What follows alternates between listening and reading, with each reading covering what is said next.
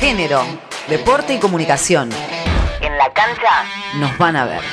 Guerreras del Fútbol, un cortometraje acerca de la realidad del fútbol femenino en Argentina. El próximo miércoles 14 de diciembre, desde las 10.30 horas, tendrá lugar la presentación del documental Guerreras del Fútbol en la Sala de Directores Argentinos Cinematográficos, DAC, ubicado en Vera 559 Cava, y contará con la presencia de Belén Morelli, referente del fútbol femenino en nuestro país. Fernando Molnar, director del cortometraje, comparte más detalles. Es un cortometraje que intenta de alguna manera reflejar todo el trabajo que se hace en las provincias acerca del fútbol femenino en este caso justamente se trata del registro de una copa muy importante que sucede hace varios años en la provincia de Salta, que se llama Copa Salta la Linda, que está organizada entre otros por Belén Morelli, referente del fútbol a nivel país. Y un poco el objetivo del cortometraje era visibilizar el fútbol no solo en Buenos Aires, en la capital, sino demostrar que en todas las provincias, en, pueblos, en ciudades, en, distintos parajes, el fútbol femenino está creciendo de manera impresionante. Hay una actualidad del fútbol femenino que tiene mucho futuro. Igualmente hay que seguir apoyándolo y de alguna manera este cortometraje lo que busca es empezar y seguir el camino de la visibilización del fútbol femenino.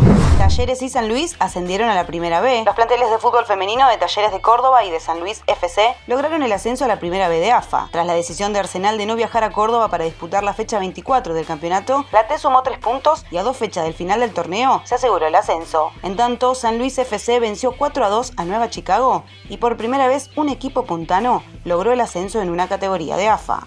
Participaron más de 500 deportistas LGBTIQ en el CENAR. Se realizó en el Centro de Alto Rendimiento Deportivo, CENAR, Amor y Orgullo, un encuentro social, deportivo, federal e inclusivo que busca incentivar los valores del juego libre de violencias y prácticas heteronormativas. Hubo representantes de Salta, Rosario, Mar del Plata, Mendoza, Córdoba, Santa Fe, Paraná y Buenos Aires, que compitieron en básquet, tenis, volei, futsal y natación.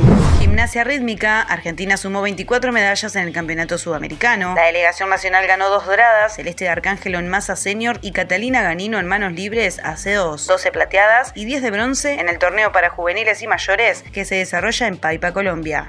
Deporte adaptado, Argentina con equipo definido para el Mundial de Bocha, se desarrolla en Río de Janeiro hasta el 14 de diciembre. La delegación argentina está conformada por Ailén Flores, categoría BC1, Jonathan Aquino y Luis Cristaldo, categoría BC2, Micaela Salvador, Estefanía Ferrando y Rodrigo Romero, categoría BC3.